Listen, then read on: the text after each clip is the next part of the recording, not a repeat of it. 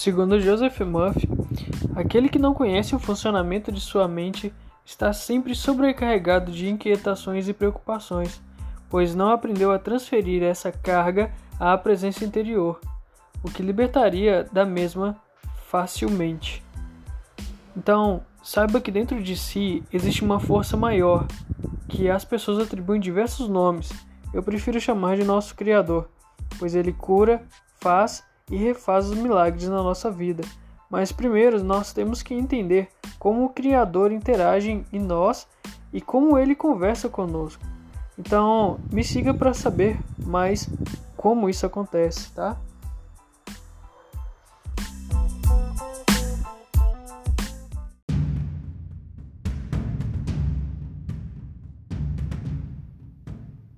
Ontem um colega meu me perguntou se daria para usar a Atena, né, o arquétipo da Atena, deusa da sabedoria, estratégia em guerra em uma sociedade. Bom, eu expliquei-lhe né, a questão de que os mitos, na verdade, os deuses, por exemplo, os deuses gregos, eles não são é, figuras para se usar, mas eles são como adágios ou é, é como se fosse uma história codificada para ensinar a gente a viver de determinada maneira, né? Então a gente poderia poderia utilizar, né, a questão da, da Atena, do Ares e da Afrodite. Então, o Ares, como deus da guerra, né, ele sempre batalhava contra a Atena, que é a deusa da sabedoria e estratégia em batalha. O deus da guerra, ele apenas fazia aquela guerra brutal, né? Aquela guerra que, assim, todos os deuses do Olimpo, eles tinham medo do, do Ares, por conta da guerra mesmo. Ele gostava de confusão. E a Atena era a única que conseguia ganhar algumas batalhas, mas também perdia muitas por conta da ferocidade do Ares. Mas a única deusa que realmente conseguia vencer o Ares em todas as batalhas, todas, era Afrodite, que é a deusa do amor. Então o amor ele sempre vai vencer a guerra em qualquer ocasião. Então os mitos, os mitos, né? Eu eu estava lendo, revendo um livro aqui agora e eu vi algumas questões falando exatamente sobre isso, né? Sobre os mitos e eu relembrei de, de, dessa questão que eu, que eu cheguei a falar com ele. Então, assim, daria para usar? Óbvio, da, daria, daria sim. Né? Não, não daria mais para usar Atena, mas daria para criar uma nova história para uma sociedade onde ensinasse as virtudes de uma pessoa sábia, né, e estrategista em batalha. E aí se criaria novas Atenas ok? Então, as histórias, as histórias mitológicas, né, os deuses mitológicos são uma forma de codificar uma personalidade. Eu diria assim. E agora eu vou ler aqui para vocês uma questão e vou, e vou fazer uma reflexão também. Olha só. Entre aspas, né? Eu vou colocar entre aspas aqui, que é uma frase do livro que eu retirei. Então, na Grécia, a figura do herói era utilizada como um modelo para inspirar jovens durante a vida é, em combate e no convívio social, tá? Eu vou fechar aspas, né? E esse livro é do jo José Roberto Marques. O nome do livro é Crença e Arquétipos, tá? Para quem quiser procurar. E é um ótimo livro, né? Na verdade. Mas vamos lá então. Na Grécia, a figura do herói era utilizada como modelo ok? Então eles criavam uma história para, para conscientizar as crianças e quando elas crescessem elas é, se tornassem suficientemente aquele modelo que, elas, que eles criaram, né? Então eu vou colocar aqui, ó. Vamos fazer de uma forma mais simples. Eu criei uma história de um herói, como por exemplo o Hércules, né? Eu, eu preciso que a minha sociedade ela ela cresça com vontade de, de ir para a batalha, para expandir meus territórios, e eu preciso criar vou colocar entre aspas super soldados, tá? Olha só, olha isso que interessante. Como que eu faria, como que a Grécia faria isso, né? Ou qualquer outra sociedade. Eles criariam histórias de heróis, é, como por exemplo Teseu, Perseu, Hércules, né? E falariam com esses heróis, sobre esses heróis desde a infância. Para quê? Para programar o cérebro da criança, né? É, programar o cérebro dela, que ali na infância a gente é mais suscetível à sugestão. E essa sugestão ela ficaria é, memorizada como um programa. A história ela vai, ela passa direto da consciência e vai para a pré-consciência direto. Ela vai direto, assim como a oração também. Então a gente fez uma, uma, uma história com todas as virtudes de como é, um, é ser um bom herói, né? E a gente implantou na cabeça daquela criança. Quando ela crescer, toda a fisiologia dela vai ser formada sobre aquela crença de como é ser um herói. E na batalha ele vai agir de que forma? De que forma que você acha que ele vai agir? Em sociedade, de que forma você acha que ele vai agir? Perante as crenças.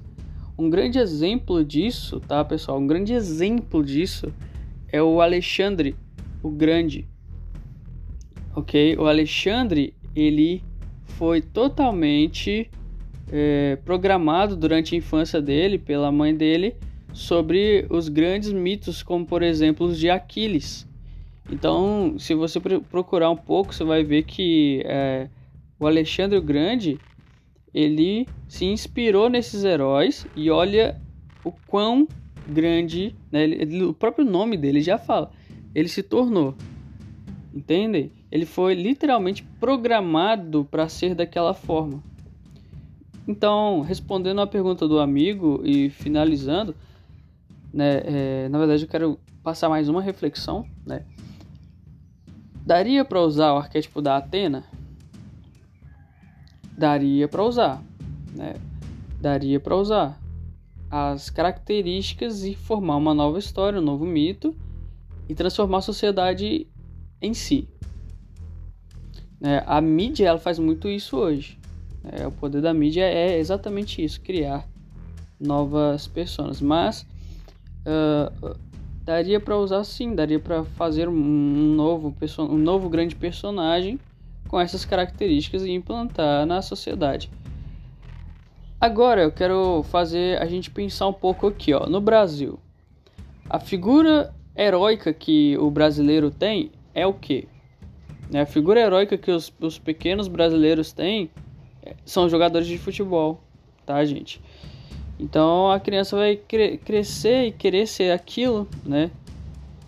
Ser jogador de futebol, mas todo mundo sabe hoje que que existem questões muito econômicas até mesmo dentro do futebol, isso é óbvio. Então a criança cresce achando que vai ser aquilo, se frustra e se torna um cidadão quase que imperceptível na sociedade, né? Porque ela quis ser daquele modelo, só que ela não foi ensinada sobre eh, como um herói deveria ser, né?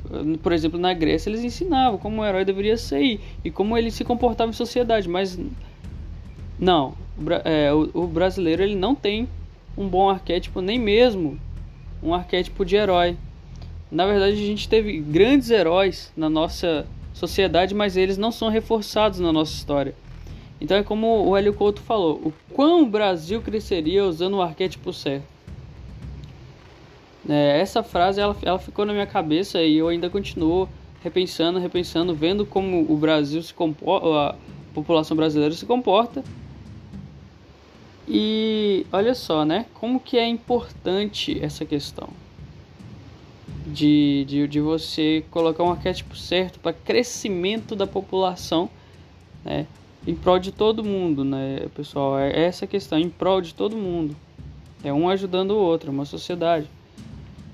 Então é isso, eu queria passar essa reflexão.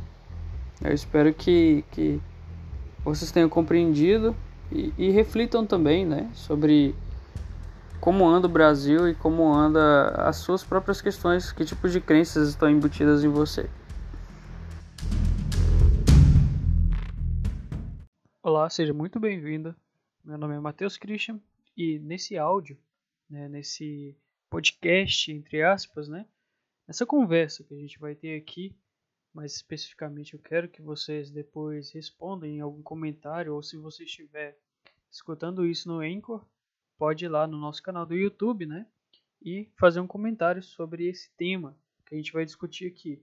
Eu estava muito tempo querendo fazer um podcast sobre esse tema específico, porque o livro que eu estava lendo, né, Jung e a Interpretação dos Sonhos, ele tocou nesse ponto, onde falou o, o autor, né, ele disse uma coisa que eu estava pensando há pouco tempo atrás e ele afirmou isso, como se fosse alguma coisa sincrônica, né?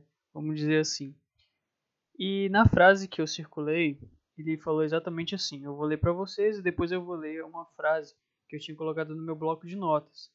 E vou tentar falar o que veio, né, nas minhas reflexões. Então a frase que ele colocou é o seguinte: em fase sobre o processo de individuação como conceito central da psicologia analítica, Jung assinalou claramente a profunda importância e valor ímpar à vida humana. Essa prioridade está refletida nas grandes religiões do mundo, mas falta em muitos movimentos modernos de massa, onde o indivíduo é reduzido a uma unidade social, econômica ou militar. Nesse sentido, a individuação constitui um contraponto a ameaça da perda de valor humano no mundo que está excessivamente organizado em bases tecnológicas ou ideológicas, tá? Então, o que, que ele quis dizer sobre essa frase? É, a parte do livro ele estava falando sobre o processo de individuação, que é o ser humano, né? O, o indivíduo, ele é, tentar de todas as formas acender todas as potencialidades que ele tem dentro dele e tornar-se uno, né, mais especificamente as tensões psíquicas, é, a compreensão de humano, de valor, do local onde ele vive, vão todos tudo se juntar. E isso se torna uma individuação. Esse processo é um processo raro de se ver, mas o Carl Gustav Jung ele entendeu que tudo que o ser humano faz, todo o processo de desenvolvimento do ego é para individuação. Tá? Assim os sonhos também são uma ajuda de, de como é que eu posso dizer aqui? Uh, ele ajuda a, a regular essas, esses processos do ego e, e, levando o indivíduo até essa individuação, tá? Esse processo de individuação. E aí nessa frase ele está falando sobre que existe uma importância ímpar na vida humana e a gente está esquecendo disso. A gente está colocando pessoas em grupos sociais e dizendo que elas são isso e aquilo, esquecendo que todos nós somos basicamente o que o Raul Seixas queria dizer, né? Cada um de nós é um universo, tá? E nós temos nossa própria individualidade. Não levando em conta nós somos alguma coisa. Então, o que eu queria dizer, né, é, esse final aqui especificamente está mais me chamou mais atenção. Então ele falou que é, nesse mundo com bases tecnológicas e ideológicas, a gente passa a perder o valor humano, né? E coisas que ele colocou aqui também, é, o indivíduo ele é reduzido a uma unidade social, econômica ou militar. Então você pode ver que é, nós trabalhamos, nós temos um valor às vezes menor do que algum, algum objeto. Você pode ver que pessoas ganham menos no mês do que alguém vende um iPhone, por exemplo né? então, o valor humano ele foi reduzido isso. E isso é simbólico, porque quando o humano, quando ele ele passa a, a interpretar isso como símbolo, ele perde, ele começa a perder valor dele mesmo. Ele não consegue achar uh, esse simbolismo dentro dele. Então ele vai começar a achar, olha, eu tenho esse valor. Inclusive, tem um livro do Joseph Murphy que ele fala uma coisa muito interessante. Ele conta para nós uma história. Ele fala que tinha uma mãe e um filho, né? E o pai desse menino, ele era um soldado. Até que chegou uma carta para a mãe e uh, essa mãe recebeu a carta com olhos, né, na, olho, os olhos todos cheios de lágrimas mas não queria falar nada com o filho. Mas essa carta pediu para eles irem ao local e a mãe ela já sabia o que, que tinha acontecido, né?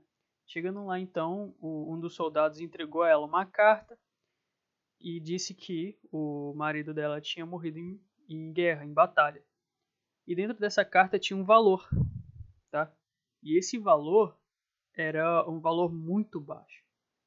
Era um valor assim pro, pro local onde eles vivem, é um valor muito baixo. Então a criança vendo aquilo, ela já associou. Então meu pai custava isso. O valor do meu pai era isso. E quando essa criança cresceu, ela conseguia ganhar em todos os, os processos de, de serviços que, ela que ele fazia, ele só conseguia ganhar nesse limite, porque ele entendia que o valor de um ser humano era aquilo que o pai dele tinha ganhado. Então o valor do ser humano ali ele passou a ser totalmente uh, econômico, né? Quando a criança viu aquilo, e aí depois de, de um processo terapêutico ele conseguiu reverter essa situação. Mas uh, o que eu queria pegar era essa ideia, entende? E aí eu tava, eu, geralmente eu, quando eu estou no ônibus, né, eu pego o meu bloco de notas e anoto o que vem na minha cabeça. E como eu sou estudante de publicidade propaganda também, eu às vezes faço algumas críticas com relação a como a publicidade ela usa esses conceitos, tanto é, esses conceitos dos grandes estudiosos da psicanálise, como por exemplo o Carl Gustav Jung, para formar esses conceitos de massa, tá? Então, é, outro dia eu estava indo no, no sebo e eu encontrei um livro, ele chamava a Propaganda de Ideologias, se eu me lembro. Ele parece ser bem interessante, eu ainda não consegui ler. Mas eu tenho certeza que tem a ver com isso daqui, galera. Então eu coloquei assim na frase, ó. Ideologias são criadas para funilar perfis de pessoas, de personas, de consumidores em potencial. Porque na publicidade existe o chamado público-alvo ou persona. Essas personas são é, consumidores potenciais para consumir o produto específico. Então é mais fácil você enviar é, publicidade para essas pessoas que você sabe que vão consumir do que para qualquer outra pessoa. Então você está funilando. E as ideologias, as ideologias, esses grupos de massas, eles são criados para isso, para funilar as pessoas. Então quando você tem uma ideologia, você já sabe o que vender para ela. Então você não vende apenas produtos, mas você vende palavras, você vende ideias, e aí a pessoa, quando ela se identifica com esse grupo social, com essas tribos, né? Ela começa a, a se sentir daquela forma. Então ela precisa daquele brinco, precisa daquela tatuagem, precisa daquele creme, porque se você passar aquele creme, você vai ser, entre aspas, a poderosa. Entendem? Então, esses grupos, esses grupos, essas grandes empresas, eles sabem dessas coisas. Então eles criam essas ideologias, separam as pessoas, afunilam, criam perfis, né, de compra. E é, é essa questão. E aí, pessoal acaba fazendo o quê? Perdendo o valor unitário da pessoa e agora passa a ser um valor em massa, né? É, as pessoas perdem suas características e passam a fazer parte de entre aspas, um grupo maior que está sendo totalmente é, colocado para dentro deles produtos que eles talvez nem precisariam, entendem? Mas por sugestão eles acabam comprando ou acabam aceitando uma ideia, porque a publicidade e a propaganda, pessoal, não é só é, venda de produtos, mas venda de ideias também, entenderam? E aí que entra o perigo, porque se você vende uma ideia né, de que um grupo é superior a outro, ou de que é, um, um, seleto tipo de, de pessoa não está é, adequadamente àquele grupo, começa a haver é, rachaduras entre a sociedade, entende? E essas rachaduras que estão dividindo as pessoas. Então, as, as pessoas, por exemplo, na classe média, elas estão divididas por conta dessas, dessas ideologias. As pessoas na, na parte mais baixa da pirâmide de Maslow, por exemplo, talvez elas nem encaixem, se conseguem se encaixar nessas ideologias ou nesses grupos, nessas massas, nessas tribos, porque elas estão tão tentando se alimentar mesmo que não conseguem nem nem se encaixar nesses grupos, né? Agora as pessoas de cima que são os topos da pirâmide de Maslow, é, no topo da pirâmide, né, de necessidades de Maslow, elas sabem desses conceitos. Então é por isso que elas criam essas ideologias, entendem? E aí entra o grande problema. E esse áudio é exatamente para você que, que escutou até aqui, tomar cuidado com isso. Se você segue um grupo específico, se você está seguindo uma ideologia de, entre aspas, cabo a rabo, né? Ver se vocês não estão sendo totalmente induzidos a uma ideia, totalmente induzidos a produtos, totalmente induzidos a conceitos que podem prejudicar a sua individuação ou a individuação das pessoas que você gosta. Tome cuidado para ela não manchar as suas características para uma característica específica maior.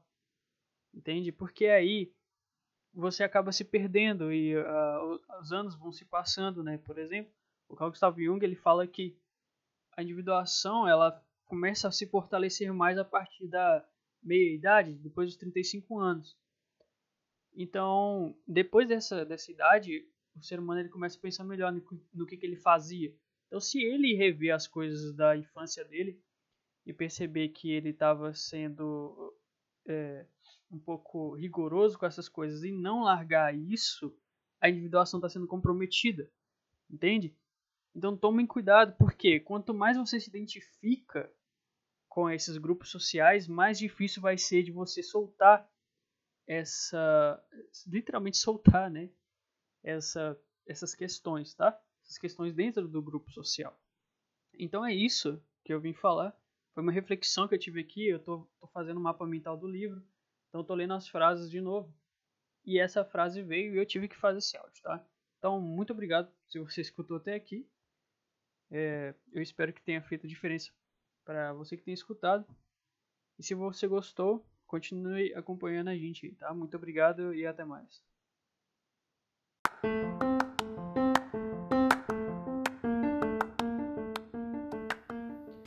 Olá, sejam muito bem-vindos. Meu nome é Matheus Christian e esse é o meu podcast. É o lugar onde que eu entro para poder colocar minhas reflexões né, em pauta, colocar minhas reflexões em um lugar onde eu possa vir e rever novamente algum dia. E eu espero poder ajudar quem estiver escutando, que também tenha novas reflexões. Eu espero que goste desse conteúdo. Hoje eu vou falar sobre o porquê que eu parei de escutar músicas pesadas, músicas uh, tipo heavy metal, músicas sad, músicas tristes. Antigamente, quando eu era tava na época de escola, eu escutava bastante esse tipo de música. Então, músicas que faziam me sentir é, de acordo com o que eu queria. Então, eu era um garoto que chegava na escola, me sentia sozinho e tal. E começava a escutar esse tipo de música, o tipo de música que meio que contava a história da minha vida. Então, às vezes, a gente se identifica com a letra de uma música, ou então quer fazer alusão à letra daquela música com a nossa vida, porque a vida ela precisa de uma música. A vida ela precisa de música para poder fazer sentido, né? E nesse meio tempo, né, eu percebi que quanto mais eu escutava, eu fui percebendo que quanto mais eu escutava aquele tipo de música, a, a minha, o meu mental ele continuava, ele continuava daquela mesma forma. E naquele tempo isso era proveitoso até para mim, né? Porque como como criança, aquilo era a minha forma de chamar a atenção das pessoas. Então, eu escutava aquele tipo de música, ficava mais triste e esperava que as pessoas tivessem alguma reação ao me ver daquele jeito. E obviamente as pessoas estão muito ocupadas vivendo a vida delas, né? E é, um tempo depois que eu saí da escola, eu ainda continuava escutando esse tipo de música. E eu percebi que estava sendo muito destrutivo continuar escutando. E até, até então, né, depois que eu saí da escola, eu comecei uma comecei uma rotina de leituras de livros, até que eu cheguei a um livro que chama Propósito, né? O, o propósito humano na, na Terra, o que que o humano ele veio fazer na Terra. Esse livro ele é muito importante. Ele é apenas isso mesmo, o título, propósito. E ali tem quatro, quatro pessoas que se reúnem para saber, né, para refletir sobre o que que o humano ele deve fazer no planeta Terra. O que que o humano ele veio fazer aqui. É, até que eles chegam em uma conclusão. É, não, não, não é tão assim. O livro ele não tem questões totalmente científicas de nada, mas é uma reflexão quase que filosófica, só que dando os indícios das coisas que estão acontecendo ao nosso redor. Por exemplo, as questões naturais que as empresas grandes elas estão tentando revogar é, essa, esse poder que elas têm para talvez tentar ajudar a natureza. Então, o, o ser humano talvez ele tivesse esse papel de ser o protetor da natureza. Mas o que me chamou mais atenção nesse livro nem foi essa questão, porque é um livro maravilhoso, né? É um livro que, assim, é, não chega a ser popular por conta disso, porque te dá um, um tapa, né? É esse tipo de coisa que a gente precisa para sair da vitimização, sair do, do coitadismo, do, do daquela coisa de, de ficar incrustado em, em um sentimento, em um padrão mental, né? Esse é o tipo de livro. Assim como tanto esse, o propósito, vão anotando aí que talvez po podem ajudar vocês, né? É, é, tem esse livro, o propósito também que me mudou e também tem um outro chamado Ciência e Mito do Wolfgang Smith. Esse é, também um, é um livro que me deu um tapa na cara, mas nesse livro também tem o que eu vou falar aqui, tá? Nesse Ciência e Mito. Dentro desses dois livros eu pude encontrar uma coisa que me fez refletir bastante, tá? Que é a experiência do Dr. Mazuro Emoto. O Dr. Mazuro Emoto, ele, ele é um fotógrafo e cientista, né? E aí ele, ele, ele pensou o seguinte, ele queria, queria ver as alterações das partículas de água de acordo com determinadas palavras, tá? Então o que, que ele fez? ele pegou um pote de água, né? E aí ele, ele pegou não só água destilada natural, pegou águas de, de, de alguns outros lugares, tipo águas de lagos, né? Perto da, dali onde ele fez a experiência, águas de templos e, e outros tipos de água que ele fez e colocou o quê? Ele pegou o potinho de água e colocou na, no potinho de água a palavra que ele queria expressar e ele congelou a, a ponto da água ela se cristalizar. E nessa cristalização, a água ela formou um cristal, né? A água é um cristal ali, né? E ele pôde perceber, tirando as fotos, né, desses, desses cristais, que ela, a água, ela modificava o cristal de acordo com que estava sendo exposta. Olha só que interessante, pessoal. Então, é, é o seguinte: quando ele colocou ali a palavra, por exemplo, amor, ele percebeu que o cristal da água que, que dava essa que estava exteriorizando essa palavra, ele mudava. E ódio mudava também. Então, assim, só é esse, esse experimento, por exemplo, com as palavras já mudava uma coisa muito importante. E aí ele percebeu também que as águas que foram benzidas com giz ela mudava, fazia um cristal maior, mais, é, um cristal mais bonito, né? Assim como o cristal do amor também, ele formava um cristal muito bonito. Já os cristais de ódio, guerra, ele não era um cristal, ele se formava como uma gosma, né?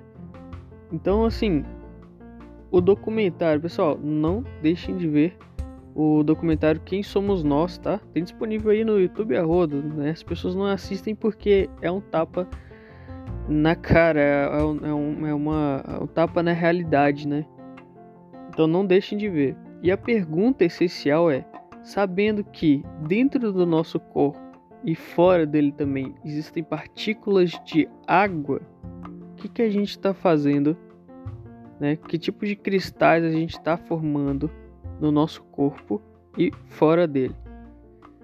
E aí é, eu pensei assim, o que que tá, que tipo de cristal eu estou formando em mim? Que tipo de cristal eu estou formando em mim? E o que, que isso tem a ver com as músicas, tá? Tem um outro professor também, que é o professor George Lozanov. Ele descobriu que é, é, ele é mais um professor ele voltado para a sugestopedia, que é a, a sugestão né, de aprendizado. Tá? Isso daí é um papo para um outro, um outro vídeo mais específico, mas ele descobriu que para os dois lados do cérebro, tanto lado esquerdo quanto direito, eles funcionarem em harmonia, você precisa de um determinado tipo de música. Entende? Você precisa de um determinado tipo de música. Ele descobriu que a, as músicas barrocas, por exemplo, de 60 batidas por minuto, era essencial para poder te colocar em um nível especial para aprendizado acelerado. Então ele meio que abre a sua, a, esse tipo de música, ela abre a sua mente, te deixa em uma, uma ressonância de especial para aprendizado, né? E aí eu, eu refletindo comigo mesmo, eu liguei essas duas coisas, tá? Então assim, a, as letras das músicas que eu escutava eram tristes, a melodia da letra que eu escutava era triste. Às vezes é, tinha músicas que eram muito pesadas, né? E, e eu falei assim, cara, olha só que tipo de cristal eu tô formando no meu corpo. Olha só que tipo de cristal eh, eu tô atraindo, né? Então, assim, quando você escuta esse tipo de música, você cria literalmente uma, uma vibração que atrai mais daquilo que você está escutando. Então não adianta, tá, pessoal? Não adianta. E hoje em dia eu fico vendo que é, tem muita música de traição, por exemplo, e, e, e esse tipo de música eles encrostam na pessoa.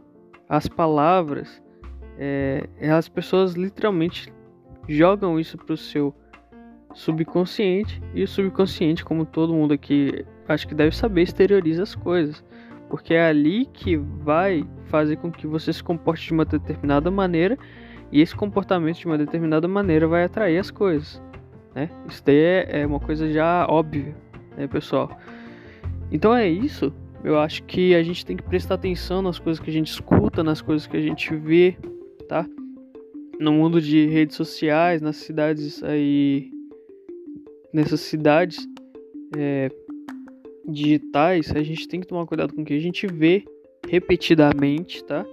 A gente escuta repetidamente e eu fico muito triste em ver que que assim, você perceber o tipo de música que as pessoas estão escutando hoje em dia, você vai ver que tanto a melodia quanto as letras que elas exprimem, né? Elas tudo estão levando as pessoas para um comodismo e para gerar mais do que elas não querem, entende? Ou talvez elas queiram por algum motivo, como eu disse no meu quando eu era menor, né, quando eu era mais jovem, na época de escola. E é isso, é, é essa reflexão que eu tive, tá? Eu não tô falando para você parar de escutar as músicas que você gosta, não tô falando para você deixar de fazer alguma coisa. Eu só contei aqui uma experiência que eu tive e se der para ajudar alguém, né? Procurem essas pessoas que eu falei, procurem o documentário Quem Somos Nós, procurem os livros que eu falei que vocês vão entender melhor sobre essa questão, sobre o trabalho do Dr. Mazuro Emoto e sobre como as palavras elas interferem né, nas partículas de água e também como que as palavras interferem no nosso ser, cara. no nosso ser. As palavras elas interferem no que a gente fala o que a gente pensa, né? A, a palavra ela pensada também exprime essas coisas, tá pessoal? É, também tem uma experiência do Dr. Mazuro Emoto só para finalizar, que não era com água. Eu não tenho certeza se era dele, mas eu, eu lembro que eu vi uma experiência assim. Que a pessoa ela não, ela não fez com a água, mas ela fez com um brotinho de feijão. Aquela experiência que a gente faz na escola, né? De colocar um algodão, o broto de feijão, e aí ele cresce, né? A gente vai tratando, vai cuidando dele. E aí a pessoa fez com duas coisas, com dois, dois brotinhos de feijão. Em um ela mandou totalmente é, o pensamento negativo para ela não crescer e na outra ela cresceu em abundância. E assim, a diferença era brutal, a diferença era brutal. Tanto ela mandando pensamento quanto ela colocando a palavra lá, né, de ódio e amor. Agora, teve uma outra coisa também, arroz, arroz elas fizeram em arroz. Olha só a consequência disso. A experiência com arroz. O arroz ele precisa da água para ele encharcar, né, para ele crescer. Então a pessoa ali ela colocou é, as palavras né, de ódio e amor na, no arroz e o arroz que continha o, o, a palavra boa, né, a palavra positiva, ele cresceu e, e virou um arroz bem, é, ele ficou branco, ficou grande e robusto, né, o arroz. Já o outro arroz, ele ficou preto, pessoal. Ele ficou preto, como ele ficou um amor quase que como se estivesse podre mesmo, entende? Então, olha só a consequência disso. Se você parar para pensar, as pessoas que chegam do serviço para fazer é, o seu, seu alimento, né, do, do, outro dia ou do própria noite, é, as pessoas que acabam de chegar do serviço estão estressadas, estão falando, né, brigando. Olha só a consequência disso, o que, o que tipo de coisa você está ingerindo, né? É, eu via várias pessoas antigas falando que você tem que fazer com paciência para dar certo. É, tem várias tribos indígenas que elas falavam que o alimento ele, ele tem que ser consumido, a água ela tem poder. Então assim, tá tudo aí pra gente estudar, tá tudo aí, a realidade ela, ela tá, tá vindo à tona, né? A gente tá tomando uns tapas aí de realidade. É óbvio, quando alguma coisa mostra pra gente a realidade, né? O Lacan ele falava que a realidade é uma coisa impossível de alcançar. Por quê? É simples, porque as pessoas elas não querem tirar a trava do olho, a trave do olho. Elas não querem. Por quê? Porque é melhor para elas estarem no mundo fantasioso. Né? Dói menos. Então assim, pessoal, olha essas essas depois vocês olham essas experiências Olhem também o documentário Quem Somos Nós, tem aí no YouTube, eu vou tentar colocar aqui no canal também, porque é muito importante. E é isso. Muito obrigado e até mais.